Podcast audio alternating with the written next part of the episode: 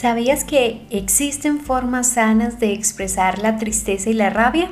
Estas son dos emociones que comúnmente son reconocidas como negativas. Sin embargo, las emociones no son buenas ni malas, son reacciones que tenemos a determinadas experiencias. Sentir tristeza frente a una pérdida significativa, familiar o material, entre otra, es una reacción completamente normal y necesaria, pues es la forma en que nosotros como humanos vamos transitando por esa experiencia. Pero entonces, ¿cómo se expresan sanamente las emociones?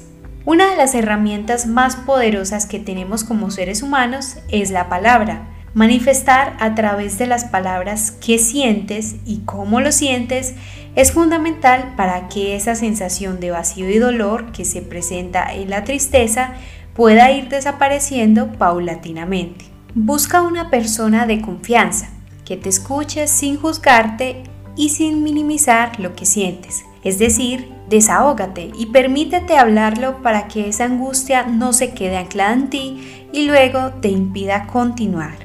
Así como es necesario expresar la tristeza, es preciso manifestar la rabia, dado que si ésta no se exterioriza, se va anclando en las situaciones que vives y experimentas en el día a día. Entonces, ¿cómo manejo la rabia?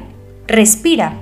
Esa es una de las mejores herramientas que tenemos los seres humanos para manejar esta emoción que en algún momento se nos vuelve tan compleja. Hacer una respiración consciente donde respires de manera pausada y tranquila, al menos durante 30 segundos, permite que el flujo sanguíneo se normalice y puedas ver con mayor claridad la situación que te genera esa rabia. Así podrás determinar cómo reaccionar y qué hacer frente a la situación que te genera ese sentimiento de disgusto. Anímate a expresar estas emociones. Es válido y necesario sentirlas. Te esperamos muy pronto en un nuevo podcast de Misión TI.